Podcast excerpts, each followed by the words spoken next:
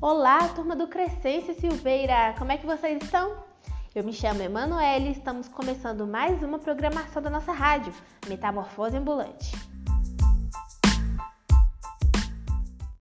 E nessa semana nós preparamos uma programação especial para vocês. Vamos começar com a nossa colega Luísa, que vai trazer o nosso Toca Raul dessa semana. E depois o papo entre amigos com nossos colegas Joilson e Andréia. Fiquem com a gente e daqui a pouco eu volto para trazer o nosso momento musical.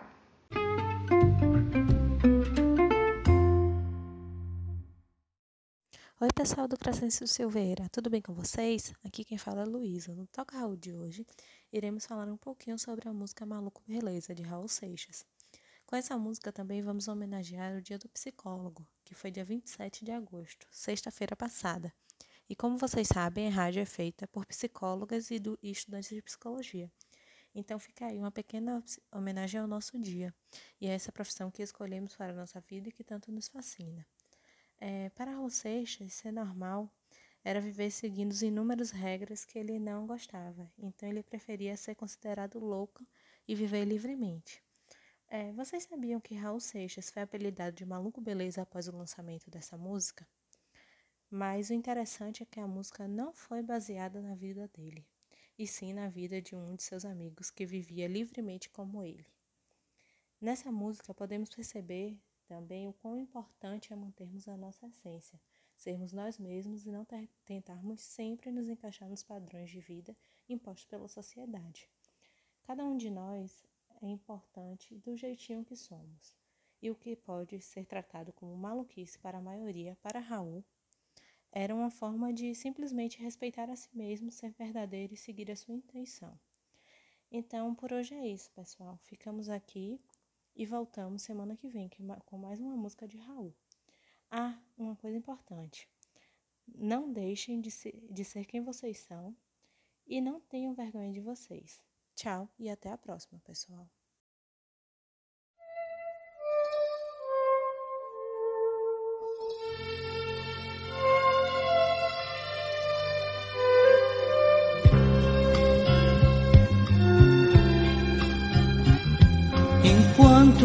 Você se esforça para ser um sujeito normal e fazer tudo igual.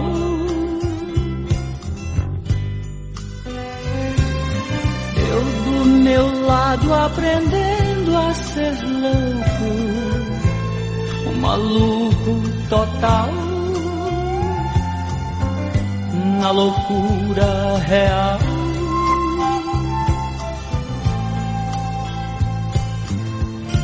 controlando a minha maluquez, misturada com minha lucidez, vou ficar.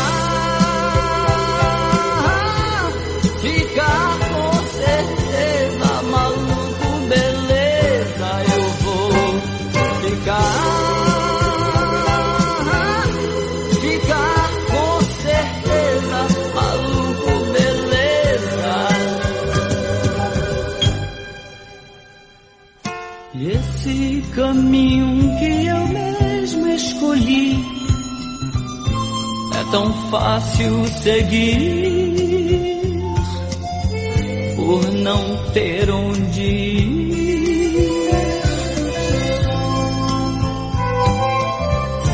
Controlando a minha maluquez, misturada com minha lucidez.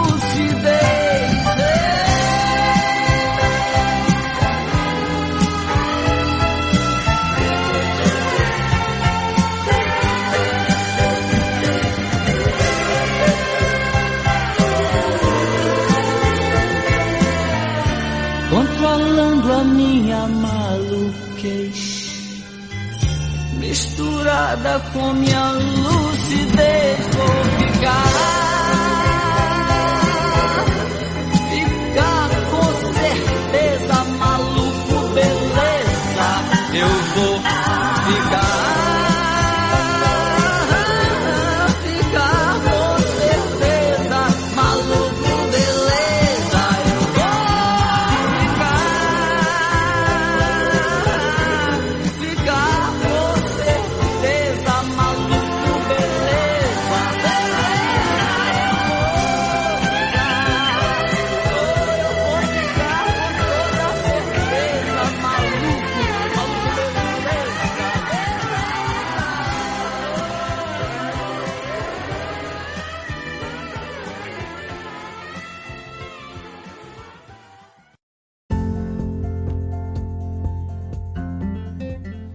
Estamos chegando com mais um quadro Papo entre Amigos aqui pela Rádio Metamorfose Ambulante.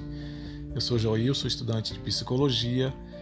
Quero abraçar os nossos queridos ouvintes aí no Crescêncio, que estão sempre ligadinhos na nossa programação. O assunto de hoje é famílias de pessoas com alguma psicopatologia e a nossa convidada é a nossa amiga Andreia. Ela vai trazer o seu relato e vai falar um pouco sobre essa questão é, da família, do comportamento é, desses familiares com relação à pessoa em alguma situação de saúde mental. Quero convidar nossa querida colega para conversar com os nossos ouvintes. Fique à vontade, minha amiga, mais uma vez. A gente agradece a tua participação. Agora é contigo.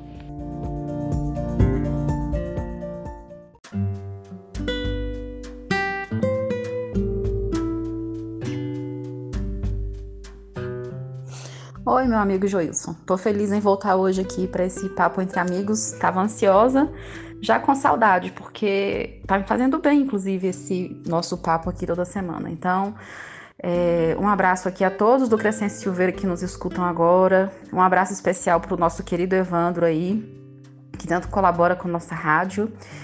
É, e o tema hoje é delicado. Assim, eu acho que é um tema é, delicado, especialmente para mim. Não sei se todos que nos escutam agora escutaram os programas anteriores, então eu vou me apresentar novamente. Meu nome é Andreia, eu tenho 45 anos, sou mãe de duas filhas adolescentes e sou estudante do curso de psicologia. E faço um tratamento psiquiátrico há 12 anos, é, sendo que o diagnóstico é transtorno bipolar tipo 2, certo?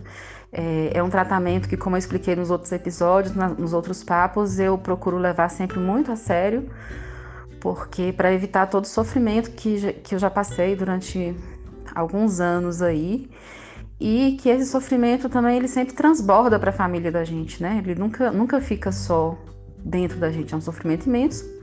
Mas aí de repente você percebe que é, seus, suas filhas estão sofrendo, sua mãe, suas irmãs, então, vamos conversar um pouquinho sobre isso hoje.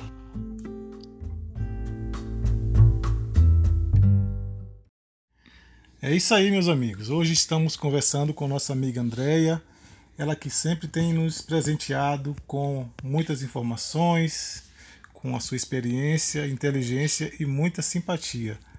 O nosso assunto hoje é família, então vamos continuar ouvindo essa entrevista com a nossa convidada. Por que é, nós achamos importante hoje falar sobre como a família reage quando tem uma pessoa dentro da família com um transtorno mental, com algum problema, alguma doença emocional? É, todos aqui com certeza já passaram por isso, né? De ouvir assim de alguma tia, algum parente, algum irmão, de algum vizinho. Ah, isso é falta de Deus. Não, você tá com preguiça, levanta dessa cama. Ah, não, tá fingindo. É, por que, que isso acontece tanto? Não é tão difícil assim das pessoas, principalmente os que convivem mais proximamente a nós, é, aceitarem que o, a doença mental, o transtorno mental é uma doença como qualquer outra doença, né? como a diabetes, por exemplo. É porque é, não é uma coisa que a gente possa mostrar, né? Eles não estão vendo, eles estão vendo seu comportamento ali e, e não tem prova de que é aquilo mesmo que você está sentindo. Eu vou usar um, um exemplo aqui, por exemplo, da minha infância. É, muita gente aqui, às vezes, é, quem é da minha idade aqui, pode ser que, que lembre, já tenha feito isso. Antigamente, minha casa tinha é, tacos de madeira, né? Taco de madeira no chão, e a gente passava cera, depois tinha que vir com aquela enceradeira para dar brilho e tal. E lá em casa, sempre quem dava as faxinas era eu e minha, minhas irmãs, minha mãe, minha querida e amada mãe, a quem eu muito honro é, que eu sei que sempre fez todo o possível, tudo que ela podia fazer por nós, pelos cinco filhos, ela sempre fez, ela se entregou 100%. Era muito rígida com isso, então, assim, quem limpava a casa, as tarefas domésticas eram muito sérias, né? Então, assim, às vezes tinha dia que eu, eu sentia muita cólica, cólica menstrual. Tinha dia que eu tava com tanta cólica que eu mal conseguia ficar em pé. Eu falava, mãe, eu tô com cólica, hoje eu não vou arrumar a cozinha. E ela, não, isso é desculpa. Assim, ela não podia ver minha cólica. Como é que eu ia provar pra ela que eu estava com cólica? Aí ela falava brava, não, é desculpa sua não arrumar a cozinha tal. Depois que terminar a cozinha, você bota uma bolsa de água quente na barriga. E... Então, assim, aí eu ia lá, arrumava a cozinha morrendo de cólica. porque eu não tinha como mostrar aqui, mãe, minha cólica. É, ela não acreditava na cólica. Ou acreditava e realmente só queria realmente que eu fizesse, fizesse, o trabalho logo e fosse descansar depois. Mas enfim. É, isso pode ter consequências muito sérias. Muito sérias quando a gente tem uma doença real e que não é visível aos olhos. E aí eu vou contar um caso. Um belo dia eu estava lá na faxina, minha família evangélica, minha mãe ia receber, é tipo assim, como se fossem uns bis, aqui eles, é, nós éramos testemunhos de Jeová. Então ia receber o superintendente de circuito e uns anciãos, que era como receber um bispo e um, um, uns pastores em casa para almoçar. Então ela estava louca lá fazendo esse almoço, né?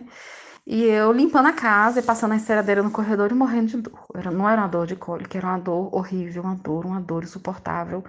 Vomitei umas duas vezes, falei com a mãe, mãe, eu vomitei, tô com muita dor. Aí ela falou assim, ah, alguma coisa que você comeu, tal, toma aqui, me deu a novalgina. Termina de passar a enceradeira, depois você deita. Deu novalgina. Eu terminei de passar a enceradeira, assim, já, eu nem sei como, de tanta dor que eu tava sentindo. Aí eu deitei. E fiquei lá quietinha. Ela mandou ficar quieta porque a dor ia passar, não era nada, e ela estava ocupada. Enfim, quando todo mundo foi embora, que ela veio me ver que colocou a mão e estava queimando em febre, eu não conseguia mais falar, mal conseguia me mexer, era apendicite. Fui correndo para o hospital, o médico falou que se tivesse levado mais uma ou duas horas para chegar no hospital eu teria morrido, porque o apêndice supurou Fiz uma cirurgia de abdômen aberto, fiquei duas semanas no hospital sem poder alimentar, um monte de complicação. Quase morri. Eu quase morri porque eu estava sentindo uma dor que ninguém via, que está lá no meu corpo, que é como a dor do nosso sofrimento psíquico. O sofrimento psíquico está no seu corpo, ele não está na sua imaginação ele tá ali na química do cérebro que não tá erra... que não tá batendo certo, que tem alguma coisa errada. E não é sua culpa. Você não tá sentindo essa dor psíquica, esse sofrimento, você não tem transtorno bipolar, ou esquizofrenia, ou depressão, ou borderline, seja lá o que for. Você não tem. É, nenhuma doença porque você quer. Essas doenças estão nos nossos genes, né? E, por incrível que pareça, é, as famílias, os amigos, as pessoas, a sociedade mesmo tem muita dificuldade em lidar com o que ela não enxerga, com o que ela não consegue pegar e medir. Botar um termômetro e falar, é, você está com febre, é verdade. Não existe um termômetro para ver se, você, sua depressão é verdade. E aí você escuta muito isso. É preguiça, levanta dessa cama.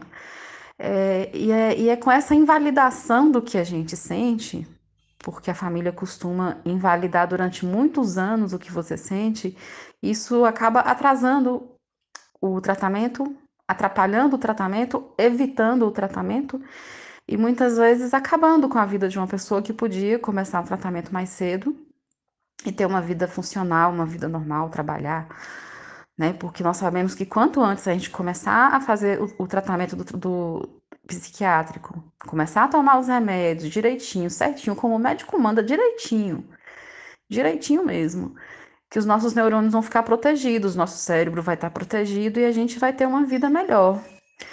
É, então, assim, eu acho que eu, eu falei um pouquinho demais até aqui.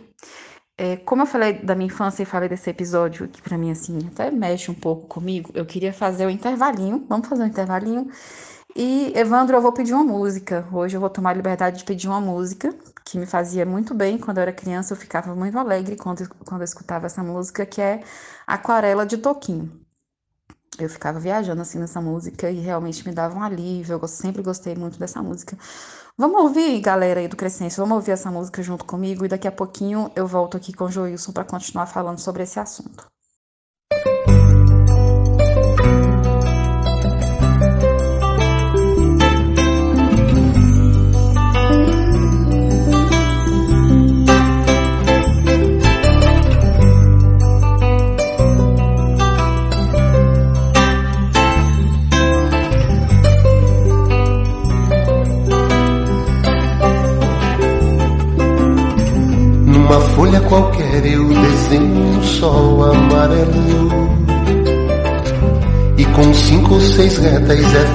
Fazer um castelo. Com o lápis em torno da mão e me dou uma luva. E se faço chover com dois riscos, tem um guarda-chuva. Se um pinguinho de tinta cai num pedacinho azul do papel, num instante imagino uma linda gaivota voar no céu. Vai voando, contornando a imensa curva, norte-sul, vou com ela, viajando Havaí, Pequim ou Istambul. Pinto um barco a vela branco navegando, é tanto céu e mar, um beijo azul. Entre as nuvens vem surgindo um lindo avião, e grená, tudo em volta, colorindo com suas luzes a piscar. Basta imaginar e ele está partindo sereno, indo. E se a gente quiser, ele vai pousar.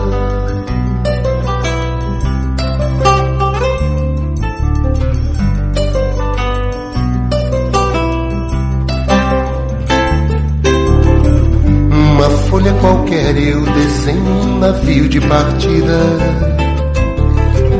com alguns bons amigos, bebendo de bem com a vida. De uma América a outra, consigo passar num segundo. Giro um simples compasso e num círculo eu faço um mundo. Um menino caminha e caminhando chega no muro. E ali logo em frente, a esperar pela gente, o futuro está. E o futuro é uma astronave que tentamos pilotar. Não tem tempo, nem piedade, nem tem hora de chegar. Sem pedir licença, muda a nossa vida. Depois convida a rir ou chorar nessa estrada não nos cabe conhecer ou ver o que virá, o fim dela. Ninguém sabe bem ao certo onde vai dar. Vamos todos numa linda passarela de uma aquarela que um dia enfim descolorirá. Uma folha qualquer eu desenho um sol amarelo descolorirá. E com cinco ou seis retas é fácil fazer um castelo que descolorirá. Giro um simples compasso, num círculo eu faço um mundo que descolorirá.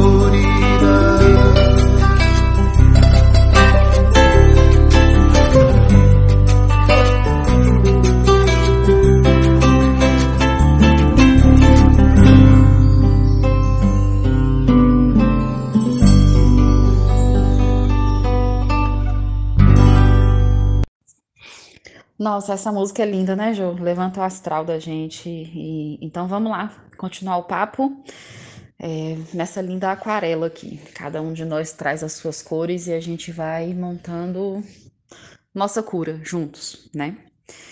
Então vamos lá. É, especificamente para quando eu comecei.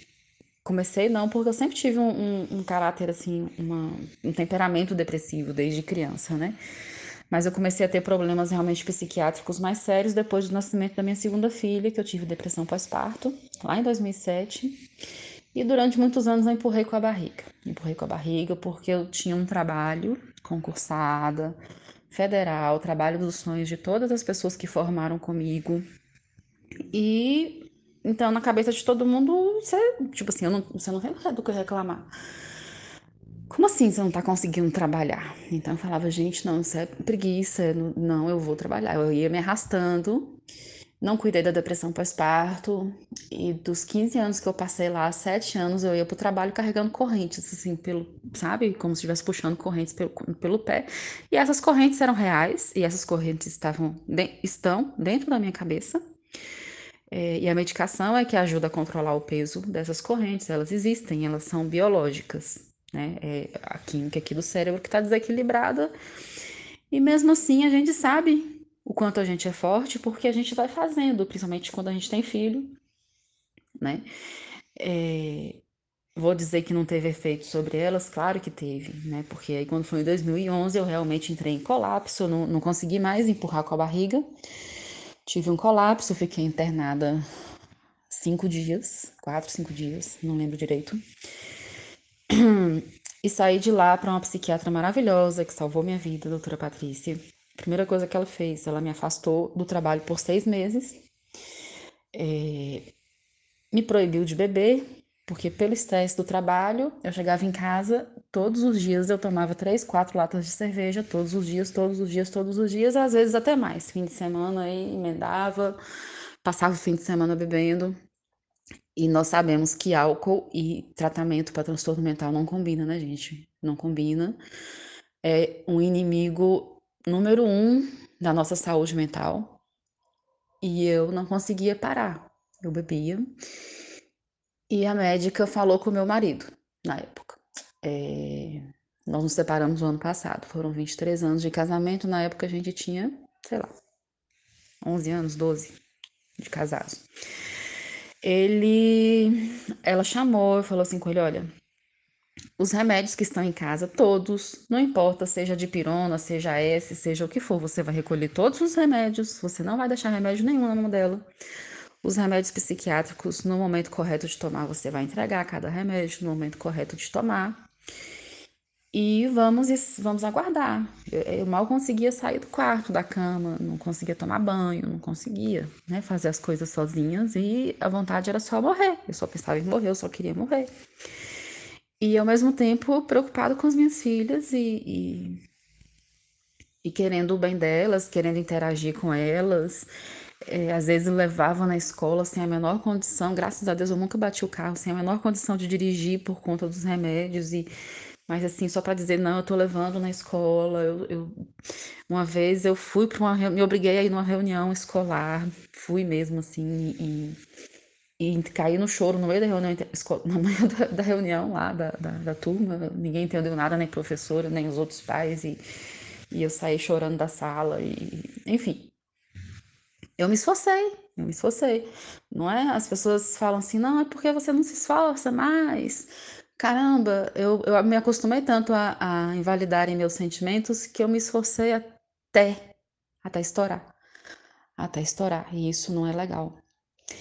E então ela chamou meu marido, explicou tudo isso, falou: ela não pode beber, não pode ter álcool em casa, você vai ter que ajudar ela com isso aí. É a primeira coisa que ele fez. Encheu a geladeira de cerveja. Encheu a geladeira de cerveja quando chegamos em casa e ele sempre teve o costume de sair fim de semana para beber com os amigos, ele começou a chamar os amigos para beber aqui em casa. Então, assim, todo fim de semana tinha três, quatro, seis, dez homens aí, ia pra cozinha e fazia bagunça, fritando tiragosto e cerveja. E, claro, eu acabava bebendo porque eu, né, a tentação. E ele sempre deixou os remédios na minha mão, nunca tirou um remédio. Então, assim, aí é, o perigo, Rivotril com álcool, colocou é, assim, minha vida em risco em algumas vezes. É... Até que a psiquiatra percebeu que o meu marido não estava dando a mínima. Na cabeça dele, eu acho que ele realmente tinha certeza que eu estava fingindo. E então ela falou: é, Eu não vou mais lhe atender se na próxima consulta você não vier aqui com a sua mãe. Não lhe atendo sozinha mais. É, não traga seu marido, eu já vi que não adianta, eu não quero seu marido aqui, venha com a sua mãe. E minha mãe, eu tava poup tentando poupar a minha mãe dessas coisas, né? Ela não sabia que eu tinha ficado internada. É, ela sempre fez um, é uma excelente mãe, uma mãe amorosa, carinhosa, mas que não, não entende, não entende assim, na verdade, né? A gente sabe que transtorno bipolar é, é hereditário e hoje em dia, olhando para trás, eu tenho certeza que o pai dela, o meu, o, o meu avô, materno, né, o pai da minha mãe, ele tinha transtorno bipolar. E isso ajudou ela a entender depois, quando a gente começou a explicar. Eu falei, mãe, lembra quando vou fazia tal coisa, tal coisa, tal coisa, tal coisa? Ela, ai mesmo, tal, assim. E aí ela foi entendendo. Eu comprei livros sobre depressão, transtorno bipolar. Ela leu, ela se esforçou, ela chorou lá no médico, lá na médica, porque achou que era culpa dela ter me passado os genes. Eu falei, mãe, pelo amor de Deus. É, ninguém tem culpa disso. E, e assim, mesmo assim, ela ainda achava que podia me ajudar vindo aqui em casa, abrindo a cortina, vamos sair da cama, vamos não sei o quê. E, e não ajudava, não ajuda. A gente sabe que não ajuda, né? O que ajuda realmente é a medicação. E pelo menos ela conseguiu me ajudar a é, controlar a medicação. Ela não mora comigo, nunca morou, mas ela me ligava. E aí, tomou o remédio? Tomou na quantidade certa? Ligava, vinha aqui em casa. Começou a vir com mais frequência, porque o meu marido costumava ser uma pessoa extremamente desagradável com a minha família. E eles evitavam vir aqui. Mas mesmo assim, minha mãe começou a vir assim com mais frequência. E eu fui melhorando, fui melhorando. Mas só melhorei de verdade, gente. Eu vou ser sincera com vocês. Eu só melhorei de verdade quando eu parei de beber. Eu mentia pra psiquiatra. A psiquiatra perguntava: E aí, você tá bebendo? Não, não tô. Mentira, mentira pura. Tava bebendo. É, e aí é uma meia cura. A gente não fica curado de verdade. E então vamos voltar, né? Esquece o álcool. Acho que a gente já falou até disso em outro na semana passada. Vamos voltar agora para a família, porque aí tem a parte da culpa né? É, eu me sinto, me sinto assim, eu, é, minhas, minhas filhas, graças a Deus, são meninas maravilhosas. A mais velha, inclusive, é, fazendo Enem para psicologia, ela quer ser psicóloga. E, e a gente conversa muito sobre isso. E elas entendem o que aconteceu naquela época. Elas falam comigo assim, eu fico, eu falo com elas às vezes morrendo de culpa, assim, gente me desculpa, eu queria ter sido uma mãe melhor. E elas falam, mamãe, você é uma mãe maravilhosa, você fez o que você podia com o que você tinha. E eu vejo também, minha mãe fez o que ela podia com o que ela tinha. É, então, essa relação com a família é difícil. E eu dei muito, muita sorte com a minha mãe, com meu marido não. Com meu marido eu dei muito azar e, infelizmente, demorei muito tempo para perceber isso. Mas, enfim, eu dei muita sorte porque minha mãe, minhas irmãs, meu irmão, é, minha amiga, eu tenho uma amiga, é, todo mundo compreendeu e começou a me ajudar, começou a mandava mensagem, essa amiga mora no Rio, mas mandava mensagem, perguntava, ligava, às vezes eu não atendia a ligação, ela ligava de novo. E, e começaram a cobrar dele também, do meu marido, que era a pessoa com quem estava aqui comigo todos os dias, né? É, que ele tivesse uma postura séria diante disso, porque o quadro era sério. E aí ele começou a ter uma postura um pouco mais séria, mas eu acho que ele nunca realmente levou a sério isso. Mas meus pais levaram a sério, meus irmãos levaram a sério, isso me ajudou muito no meu tratamento. Minhas filhas entendem o que aconteceu. Elas sabem da minha condição, entendem o que aconteceu, sabem que é genético, sabem que elas também precisam se cuidar porque é genético, enfim. É, mas nem todo mundo tem essa sorte que eu tive. Nem todo mundo tem essa sorte que eu tive. Eu sei que muitas pessoas, as famílias simplesmente abandonam. Largam no hospital, larga na rua. Oh, você se vire, você vai viver sozinho sua vida. Se vira aí porque você não quer trabalhar, porque você é preguiçoso, porque você não ajuda, porque. E aí, nesse caso, o que, que a gente faz, né? O que a gente faz é buscar os amigos, né? A gente tem aqui esse bate-papo entre amigos. É, eu, eu, faço esse, essa rememoração das coisas que aconteceram comigo e tem, tem sido até terapêutico para mim também. É, a gente quer que seja uma coisa terapêutica para vocês e está sendo também para mim. É, a gente tem amigos, tem aquela vizinha fofoqueira que às vezes só de sentar ali, jogar um, um, uma conversa fora durante um tempo você se sente melhor. E claro, gente, é autorresponsabilidade. Eu não posso esperar que os outros façam por mim aquilo que eu tenho que fazer por mim. Claro que quando eu estava completamente incapacitada, sem conseguir sair da cama, eu precisei que alguém me desse banho, eu precisei que alguém trouxesse o remédio e me desse na minha mão. Eu precisei que alguém não deixasse eu desistir do tratamento. Eu precisei disso. Mas hoje eu tô equilibrada, hoje eu parei de beber, hoje eu, eu assim, eu faço de tudo, de tudo, de tudo para nunca mais chegar perto daquele ensino lá, daquele inferno, porque eu não quero mais passar por aquilo. Eu sei que aquele é um caminho que eu não quero mais na minha vida. Então eu procuro ajuda. É... das, da, da minha psicóloga, da minha psiquiatra. E aí vocês estão aí no, no Crescêncio, tem psicólogos aí, vocês têm médicos aí, tem o Evandro, essa pessoa tão maravilhosa que vocês podem conversar.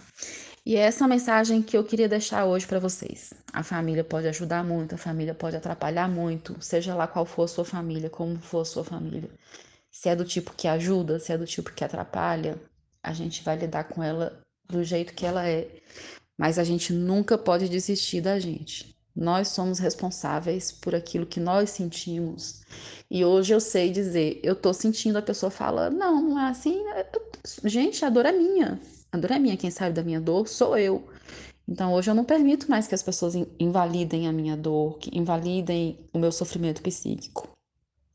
E é isso que eu espero que cada um de vocês faça também, aprenda a identificar a sua dor, a saber que ela é real, a saber que ela é biológica, ela não é, é um encosto que está em você. Às vezes até, até pode acontecer, né, de, de, de espíritos se aproveitarem, tem pessoas que acreditam nisso, mas não é. Não é assim, não é só isso. A princípio, o principal problema é no cérebro, é dentro da cabeça da gente. É como se fosse diabetes, é como se fosse pressão alta. Você vai ter que tomar remédio para a vida toda. Hoje eu já me, já me conformei com isso, eu vou tomar remédio para a vida inteira. E minhas filhas sabem por que, que eu tomo remédio e que eu vou tomar esse remédio para a vida inteira. E estando forte o bastante, finalmente ano passado eu consegui me livrar de um casamento que não ajudava, só atrapalhava minha saúde mental. E tô recomeçando. Já, no primeiro programa lá a gente falou de recomeço, eu tô aqui recomeçando na psicologia, quase terminando o curso, mas é um recomeço para mim. E eu tô muito feliz de falar com vocês. Gente, eu acho que hoje eu falei demais. Desculpa, por favor, desculpa, eu falei demais hoje. Próxima semana eu prometo falar um pouquinho menos para não ficar tão chato assim. Tá bom? Mas é isso. É... Gostaria muito de conhecer vocês pessoalmente, quem sabe um dia, né? Assim, a gente consiga, essa pandemia tal, uma visita.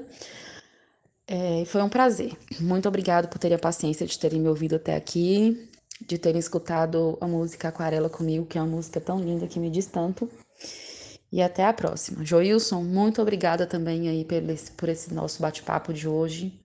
É, gostei muito e estou muito feliz aqui e estou esperando aqui para ver o resultado, a reação de vocês, o que, que vocês acharam, se vocês gostaram, se vocês não gostaram, tá certo? Então, um beijo no coração de cada um de vocês e vamos todos aí nessa passarela dessa linda aquarela que um dia descolorirá. Mas quem coloca as cores nela somos nós, certo? Um grande beijo a todos. Estamos de volta depois de ouvirmos aí essa grande entrevista e essa linda canção também que eu adoro. Agora eu quero agradecer a participação da nossa entrevistada, nossa colega Andreia, que assim nos presenteou com um aprendizado muito grande e que você seja sempre bem-vinda ao nosso quadro Papo entre Amigos.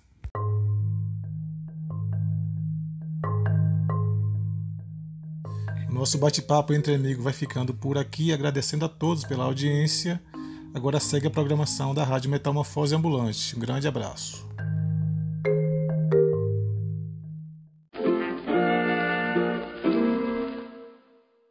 Boa tarde, Paulo. Boa tarde, meu amigo Evandro. Gostaria de solicitar uma música de Juan Pablo. Eu te dou uma rosa que encontrei em el caminho. Paulo, na, na Rádio Metamorfose Ambulante, você gostaria de fazer algum pedido assim de reflexão?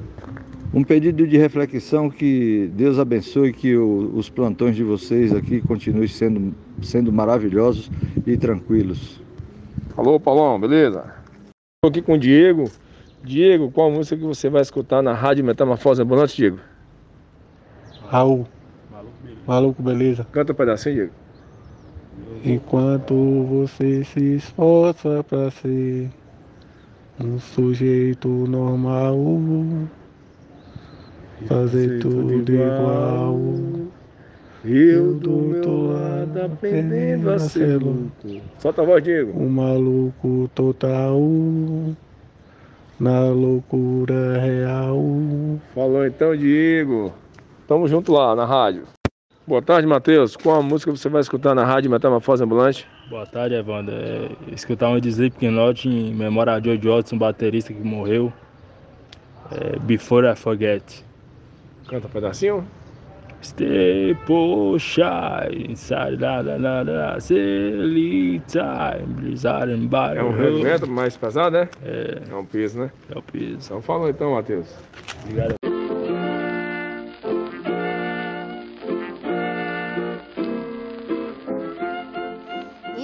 A hora do nosso tão querido momento musical.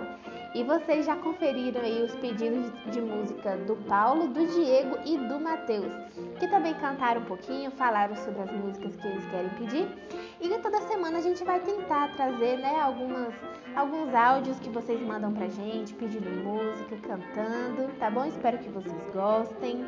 E vamos para os oferecimentos dessa semana? Lucinete pede a música Nossa Senhora e ela também diz que o amor é lindo porque ele nunca acaba. Fabiana pede uma música de Eduardo Costa. Sandrinha pede a música Lady Laura. Matiene a música Meu Barquinho. Para Rosane vai uma música do Padre Marcelo Rossi. Para Cláudia, uma música do Padre Fábio de Mello. E para Ednilson, uma música do Guns N' Roses, Patience. Então fique aí com as nossas músicas desta semana.